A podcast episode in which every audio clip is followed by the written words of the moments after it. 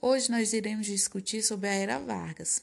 A Era Vargas é um período em que Getúlio Vargas esteve ao poder entre 1930 a 1945 e também entre 1951 a 1954.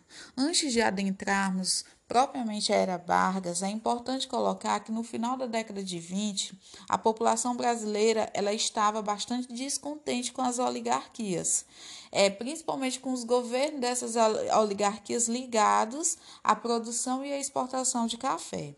Dentre os grupos descontentes estavam as camadas médias, os militares, é, os grandes proprietários rurais, ligados a outras atividades produtivas que não tinham, que não tinham os mesmos privilégios do, da política de proteção à cafeicultura.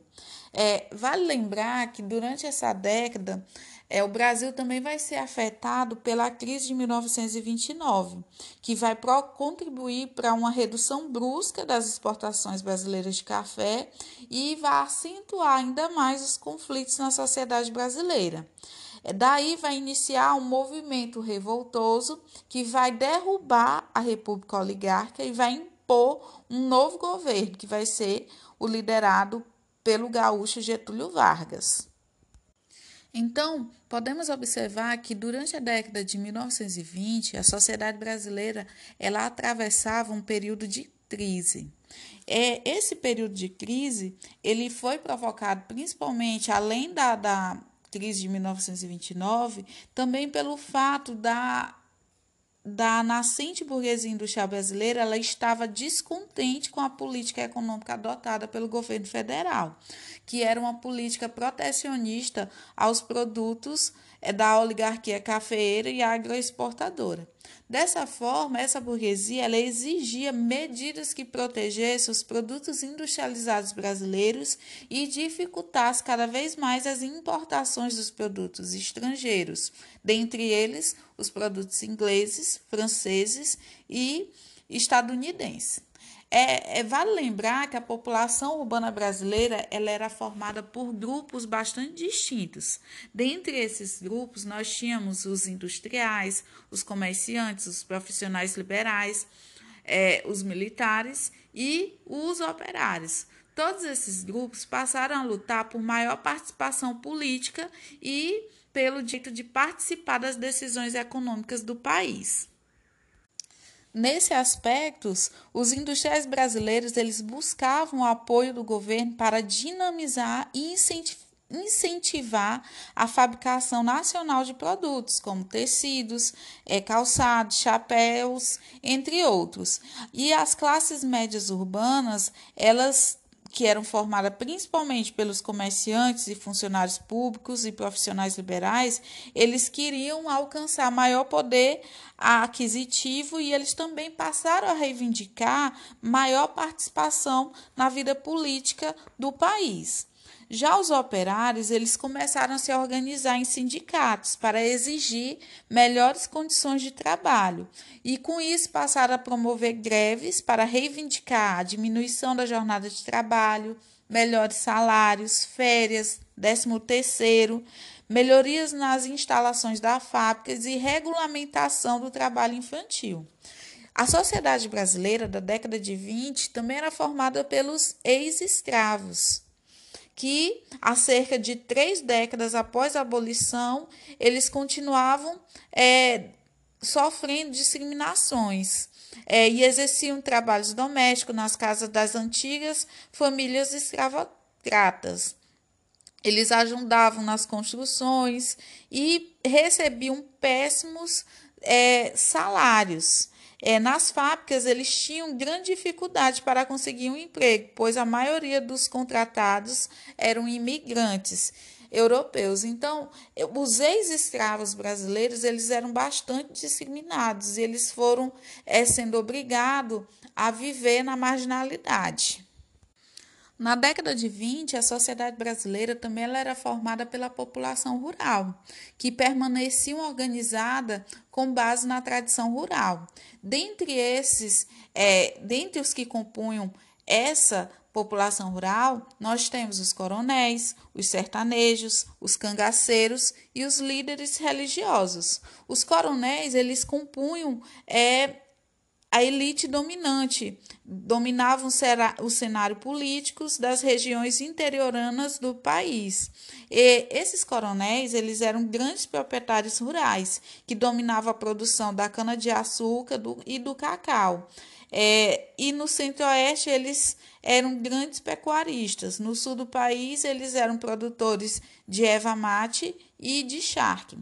Os sertanejos eles eram formados pelos camponeses, pelos seringueiros, pelos mineiros e por vaqueiros. Eles eram chamados de sertanejos e formavam a maior parte da mão de obra do interior do país.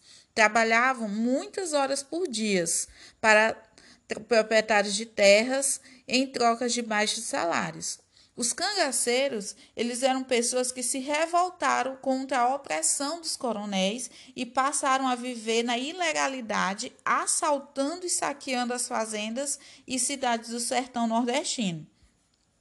Eles eram apegados aos códigos de honra e muitos deles ajudavam os mais necessitados.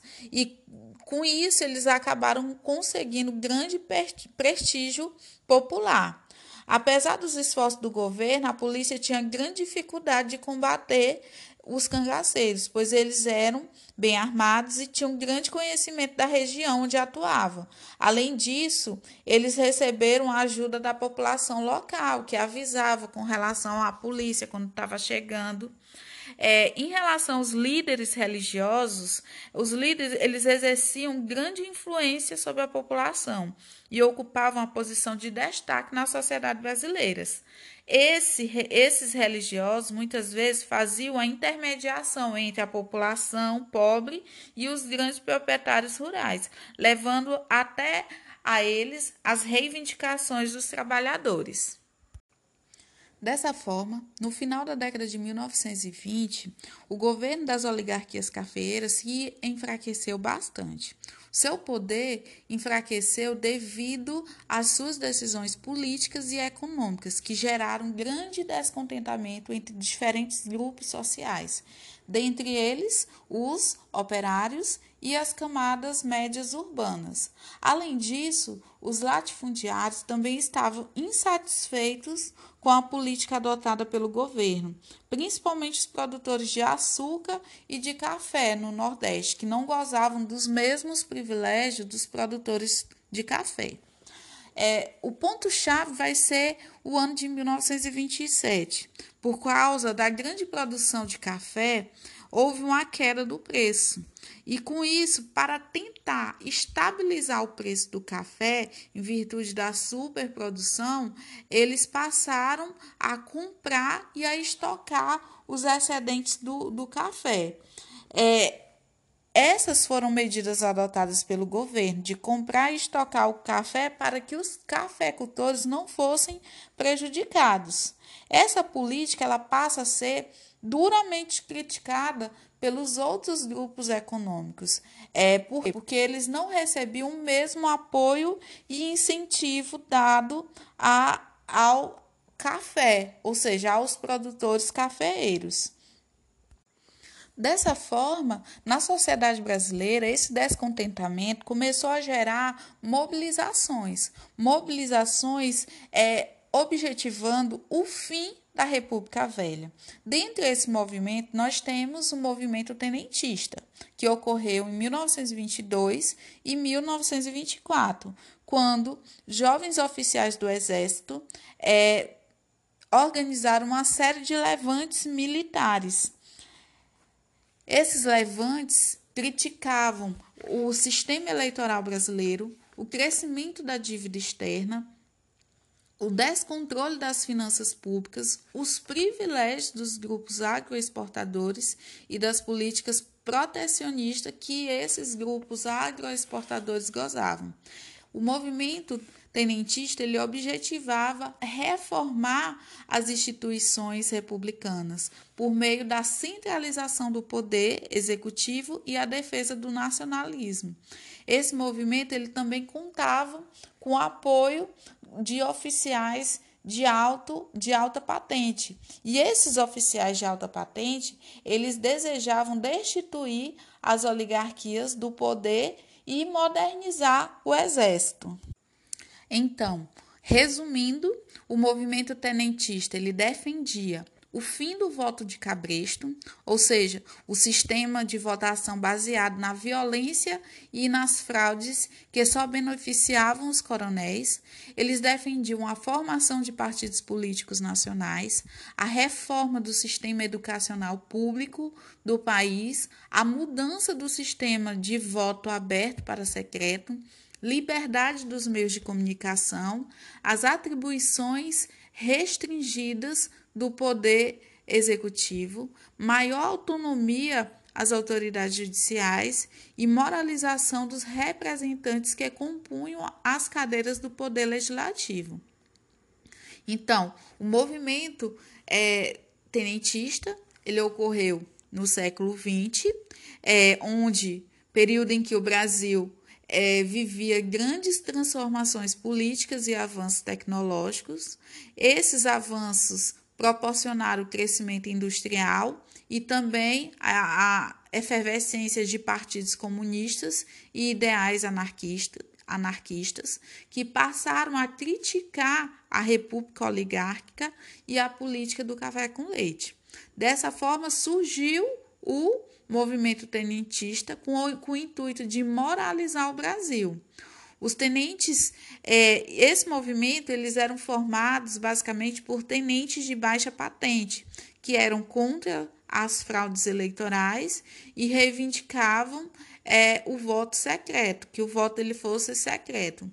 Dentre os dois movimentos tenentistas que nós temos, é um foi chamado de 18 Forte, de 1922, que ocorreu é, um protesto em Copacabana, resultando na vitória eleitoral militar marcado por uma série de levantes militares. É, e o outro é a coluna paulista, que conduz revolta, as revoltas, critica as oligarquias e se une à coluna Prestes. A coluna Prestes ela vai ocorrer de 1924 a 1927 e ela vai envolver os estados do Rio Grande do Sul e de São Paulo. E eles vão reafirmar o tenentismo. É, nesta coluna se une numa guerrilha.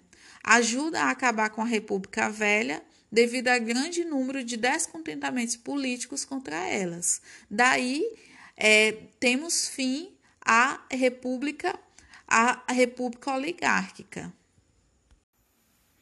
Em relação à coluna Prestes, foi um movimento que reuniu entre 800 a 1.500 homens, a maioria militares de baixo escalão, em uma marcha pelo interior do país, entre 1925 a 1930.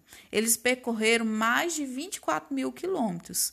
Esse movimento ele tinha o objetivo de depor o presidente Arthur Bernardes. Um dos seus comandantes foi o Luiz Carlos Prestes.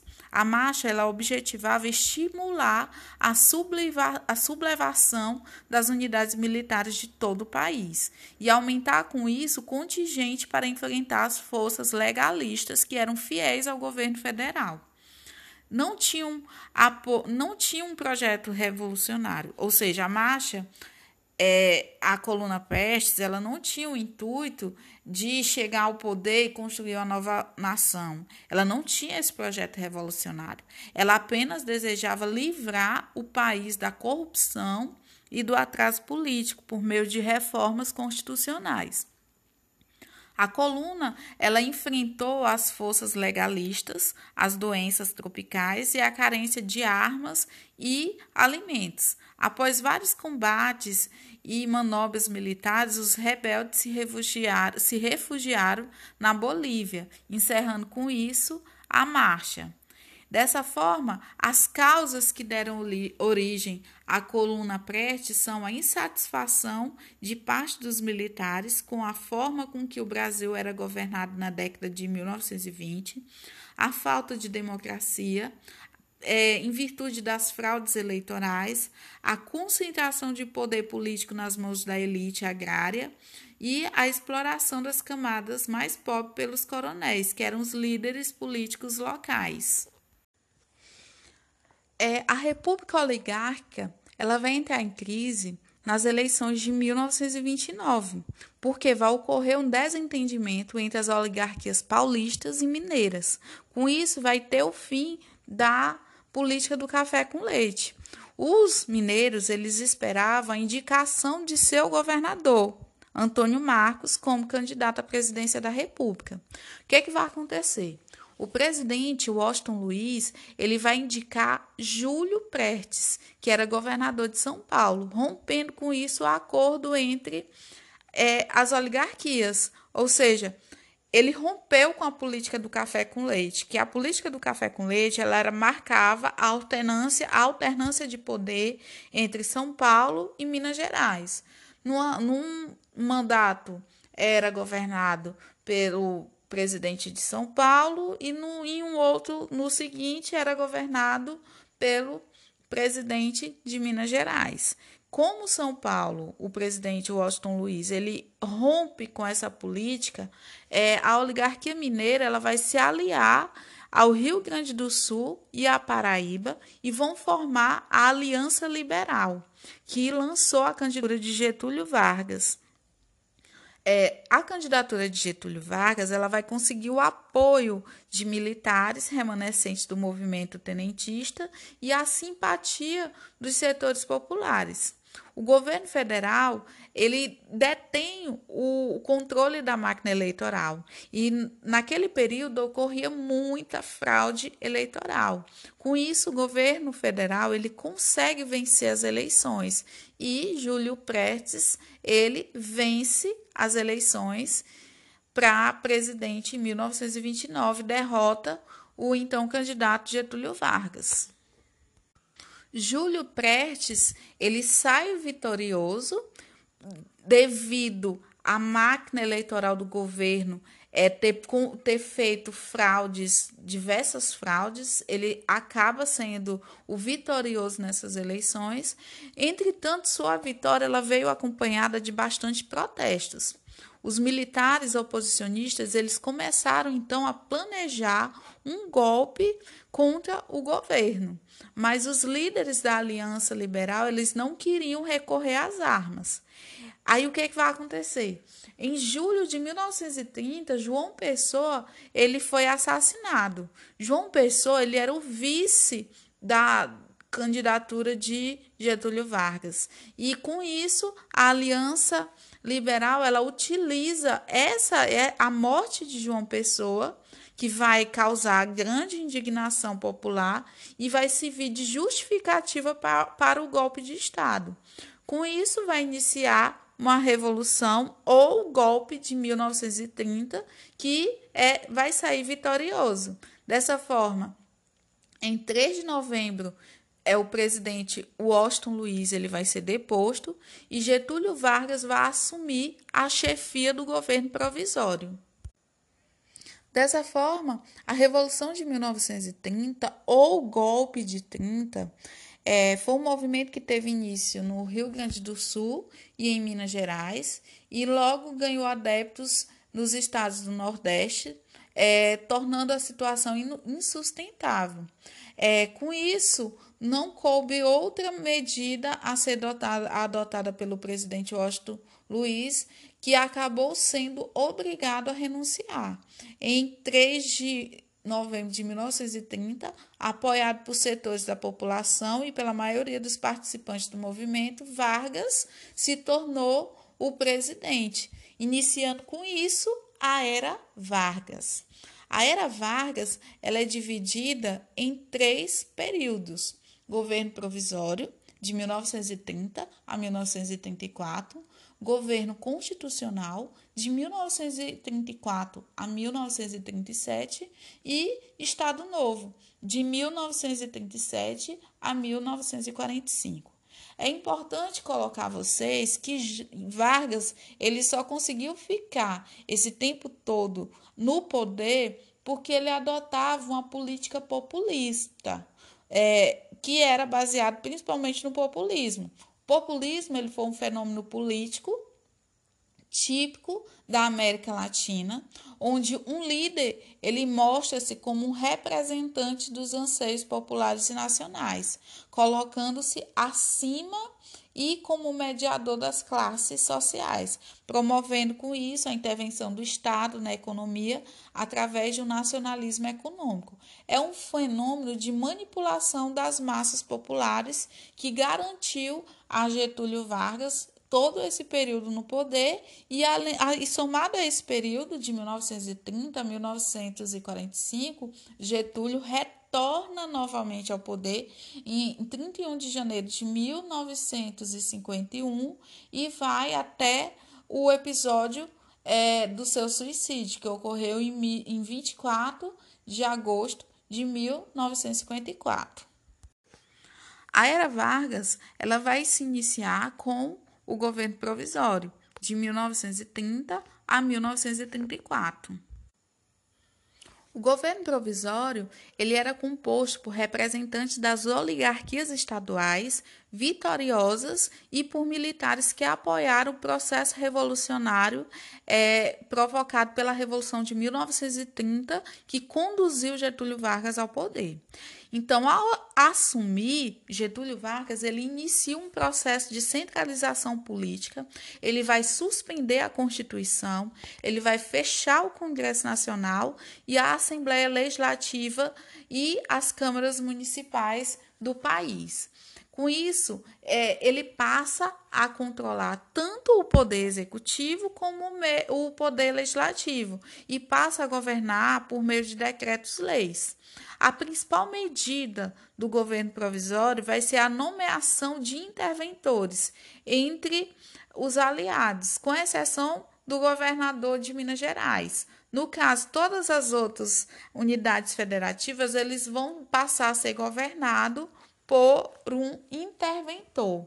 E esse interventor geralmente vai ser um militar ou uma pessoa que apoiou o movimento. Entretanto, durante o governo provisório, vai iniciar uma campanha constitucionalista. Essa campanha constitucionalista ela vai ocorrer por quê?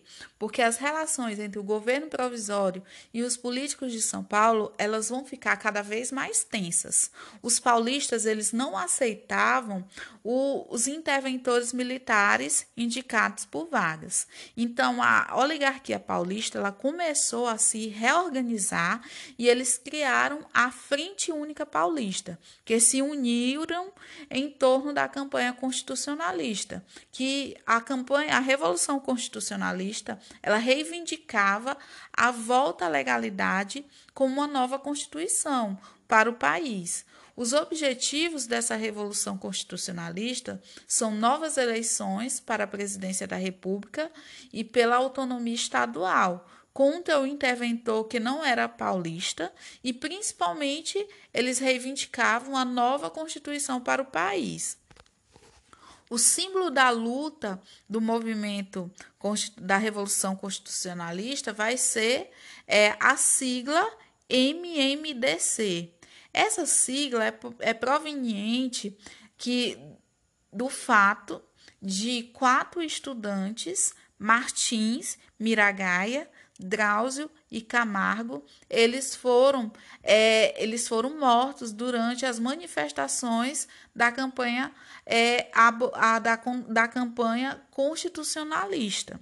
Com isso, é, é, essa revolução constitucionalista ela dura é, cerca de três meses. O resultado vai ser a vitória de Vargas e a convocação de eleições para a Assembleia Nacional Constituinte em 1933. O governo constitucional de Vargas, ele vai se iniciar com a convocação da Assembleia Nacional Constituinte. Dessa forma, apesar de derrotados na Revolução Constitucionalista, o São Paulo é, conseguiu seu principal objetivo, que era a convocação de eleições para a Assembleia Constituinte. Dessa forma, a Assembleia iniciou os trabalhos em novembro de 1933, mas Vargas ele procurou controlar todo o processo de elaboração da nova Constituição.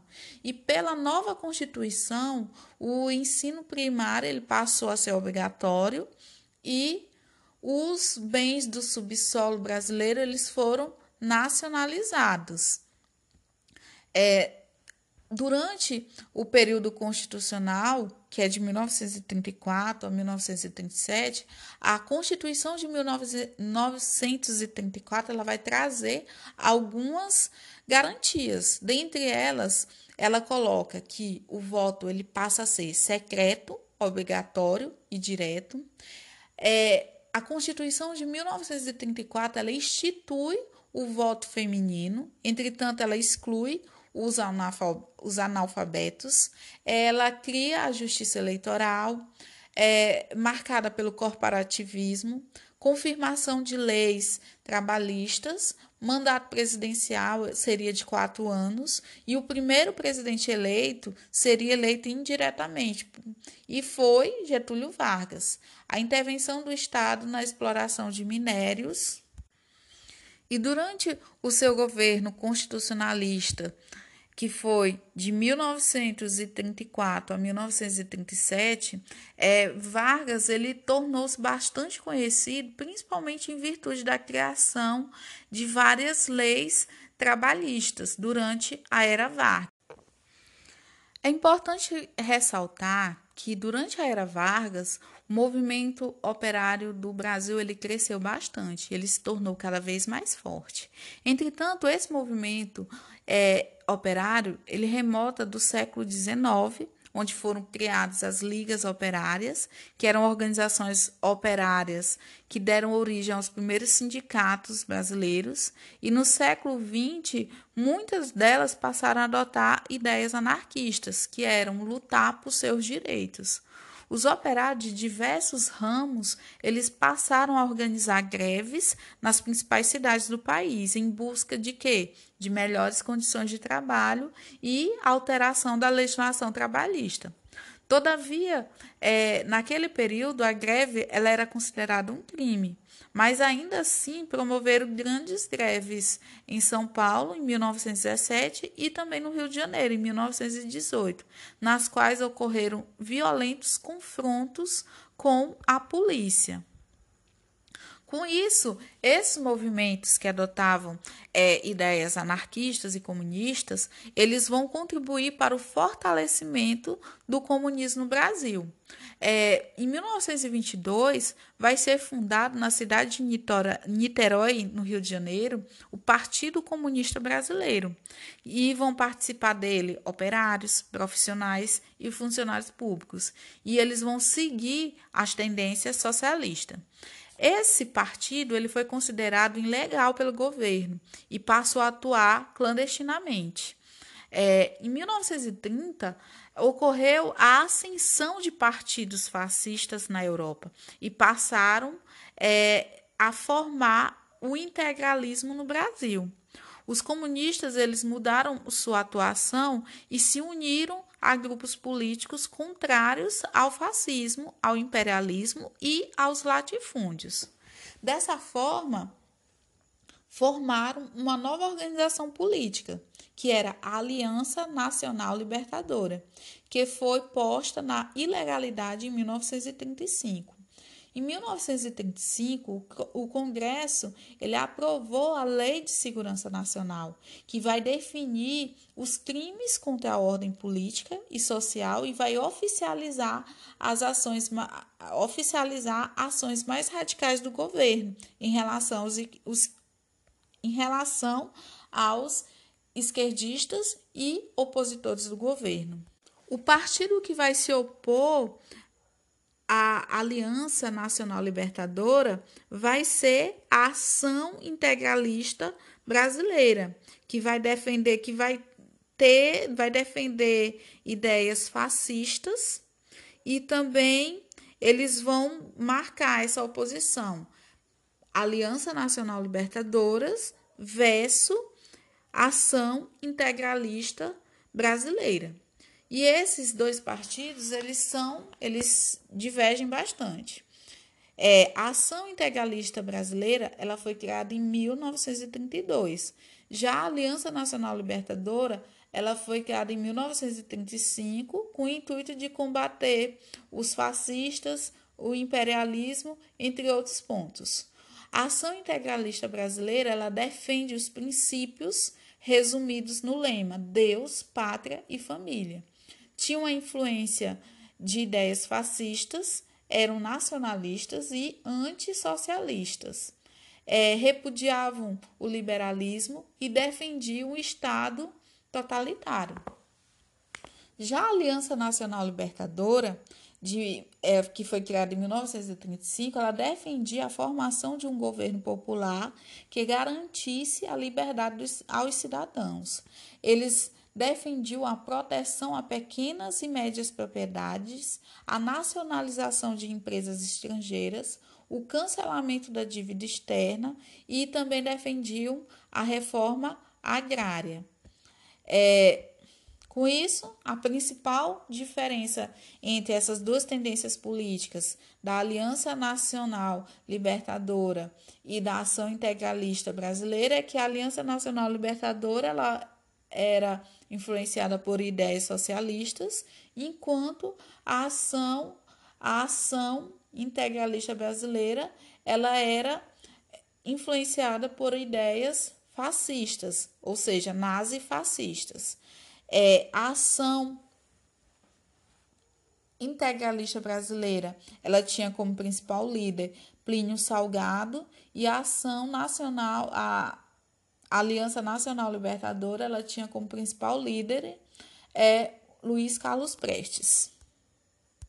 Em relação à intentona comunista ou levante comunista de 1935, é, esse fato ocorreu em virtude de uma revolta comunista ocorrida nas cidades de Natal, Recife e Rio de Janeiro. As ordens da insurreição partiram de um pequeno núcleo de conspiradores do Partido Comunista, que eram liderados por Luiz Carlos Prestes, que, e que era acompanhado pela agente da Internacional Comunista Olga Benário, que vivia clandestinamente no bairro do Distrito Federal. Rapidamente, essa revolução militar ela foi sufocada e ela passou a ser chamada também de intentona comunista, de 1935. E ela provocou uma reação e uma onda de prisões até então nunca vista na história do país começou a, ocorrer. Centenas de militares e civis eles foram presos e torturados. Nessa época foi criado o Tribunal da Segurança Nacional, que tinha o papel de julgar os envolvidos da revolta de 1935. É importante colocar a vocês que Vargas ele vai utilizar desse levante comunista como justificativa para aumentar a perseguição aos grupos políticos que eram contrários ao seu governo. Por esse motivo, vai ser criado a Comissão de Repressão ao Comunismo e declaração de estado de sítio em todo o país. Nessa situação foram suspensos direitos civis e as pessoas que eram contrárias ao governo passaram a ser perseguidas e consideradas inimigas da nação. É, esse levante comunista ou intentona comunista, ele tinha o objetivo de instaurar um novo governo por meio de um golpe militar. E ele ocorreu, como já dito anteriormente, nas cidades de Natal, Recife e Rio de Janeiro.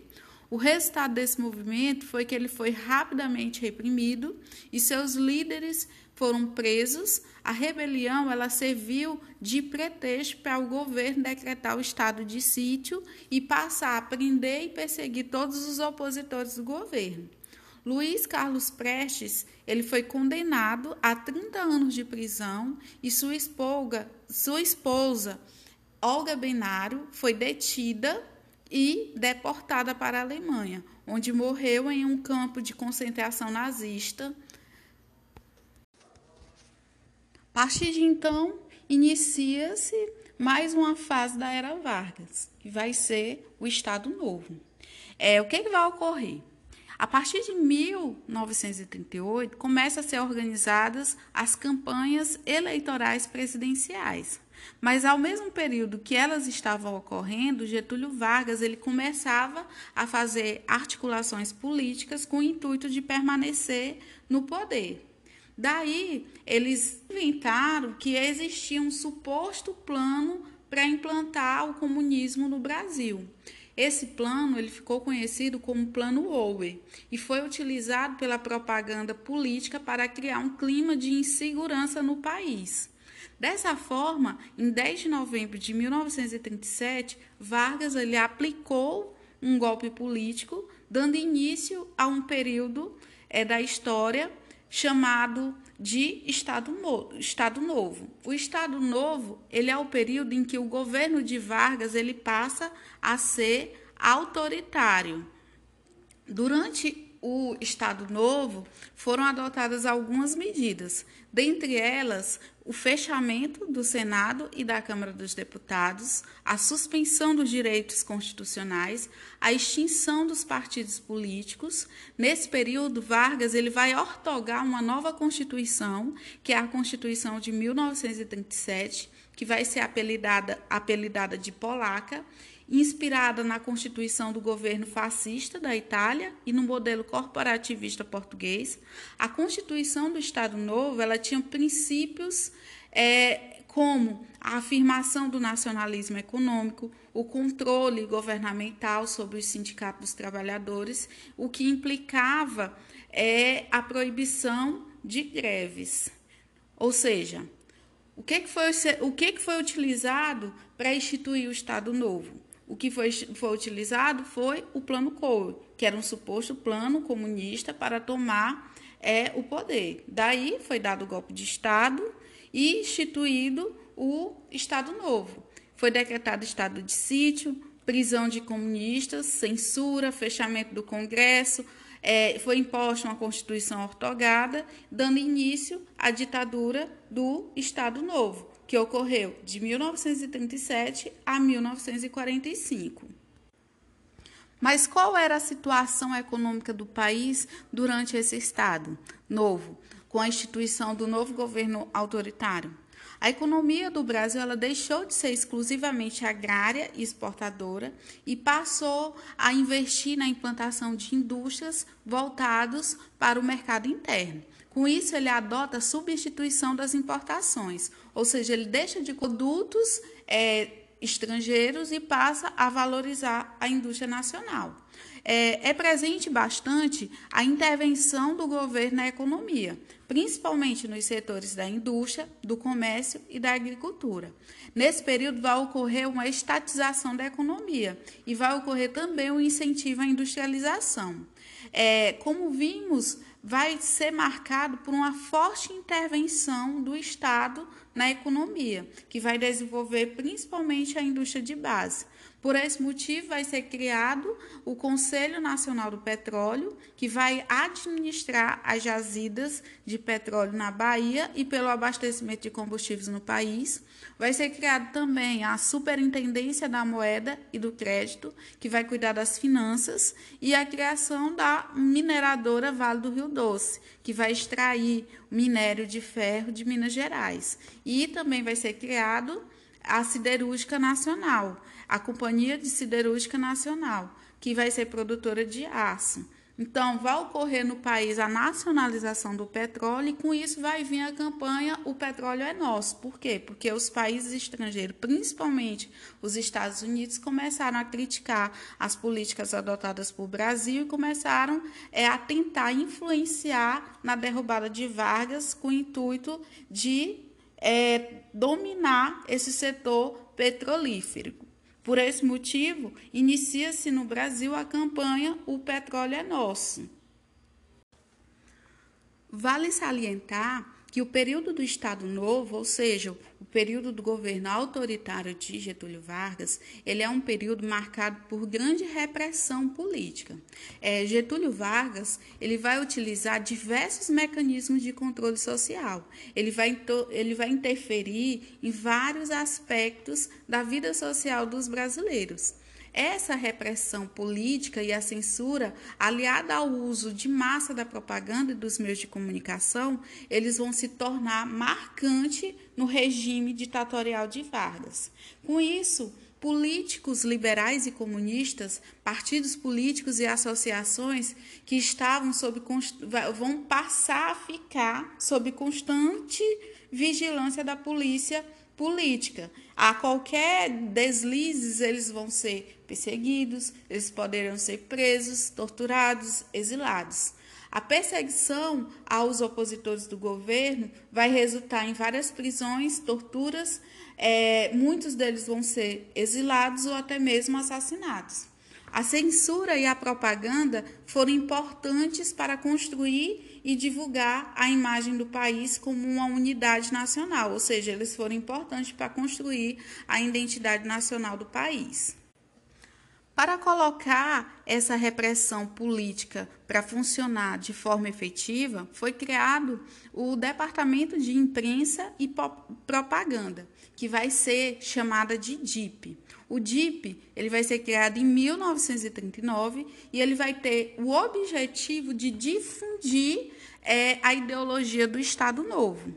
É, além disso, o Departamento de Imprensa e Propaganda ele tinha a tarefa de coordenar, orientar e centralizar as propagandas externas e internas e controlar as produções artísticas, dirigir o programa de radiodifusão oficial do governo e organizar as manifestações cívicas, festas patrióticas e exposições e concertos. Por meio do DIP, Vargas ele submetia à censura todos os órgãos de comunicação do país, como rádios, jornais e revistas. Dessa forma, o DIP ele tinha o objetivo de impedir a disseminação nos lares brasileiros de conteúdos nocivos ao interesse do governo. E com isso, é propagar a imagem de Getúlio Vargas, uma imagem de uma pessoa carismática e também manter o poder de Getúlio no poder Durante o Estado Novo, também ocorreu o controle dos sindicatos. O Estado ele monitorava a sociedade por meio do controle das organizações de classe dos trabalhadores. Muitos, muitas vezes essas organizações de classe dos trabalhadores eles mantinham aliança com o governo.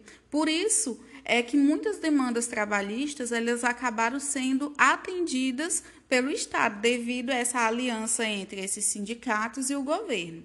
A maioria dos sindicatos ela passou a ser dirigida por aliados do governo, que eram conhecidos como pelegos, ou seja, eles estavam para defender os interesses dos trabalhadores e, ao mesmo tempo, trabalhavam para o governo. É, ocorreu a participação política dos trabalhadores, que se dava por meio desses órgãos oficiais de representação de trabalhadores, e o governo adotou medidas importantes que amenizaram a péssima situação dos trabalhadores no país, como a criação da consolidação das leis de trabalho, a CLT, que foi criada em 1943 e aumentou ainda mais o prestígio do presidente Vargas, que passou a ser chamado de pai do, dos pobres e protetor dos trabalhadores. Essa situação garantiu aos trabalhadores é, a efetivação de vários direitos, pois, com a criação da CLT em 1933, foi criado o salário mínimo nacional, a carteira de trabalho, a jornada de trabalho de 8 horas diárias e 44 semanais, o direito a férias anuais remuneradas, o descanso remunerado é, semanal. É, a cada seis dias de trabalho, o trabalhador teria um dia de folga, pagamento de horas extras, é, caso o trabalho se estendesse, e licença maternidade. Esses são direitos garantidos aos trabalhadores por meio da CLT. Outro meio que foi utilizado para valorizar e propagar o prestígio de Getúlio Vargas vai ser o rádio. É sobre o rádio e a era do rádio, é importante colocar que o rádio é, foi, foi criado a partir de 1923, com a fundação da primeira estação de rádio, que foi a Rádio Sociedade do Rio de Janeiro, que inaugurou a era da comunicação de massa no país. Essas e outras rádios, elas tinham o objetivo de contribuir para a formação cultural da população brasileira e a programação incluía a leitura de textos literários e a apresentação de músicas clássicas. A partir de 1932, com a inserção de propagandas comerciais dos patrocinadores, o rádio ele deixa de ser apenas, ele deixa de ter apenas uma função educativa e passa a ser também uma forma de entretenimento. No início da década de 1930, o rádio ele vai ser amplamente difundido na população brasileira. Muitos artistas eles passaram a fazer grande sucesso é, entre os ouvintes. Entre esses artistas, nós temos Carmen Miranda, Adoniran Barbosa, Aracide Almeida, entre tantos outros.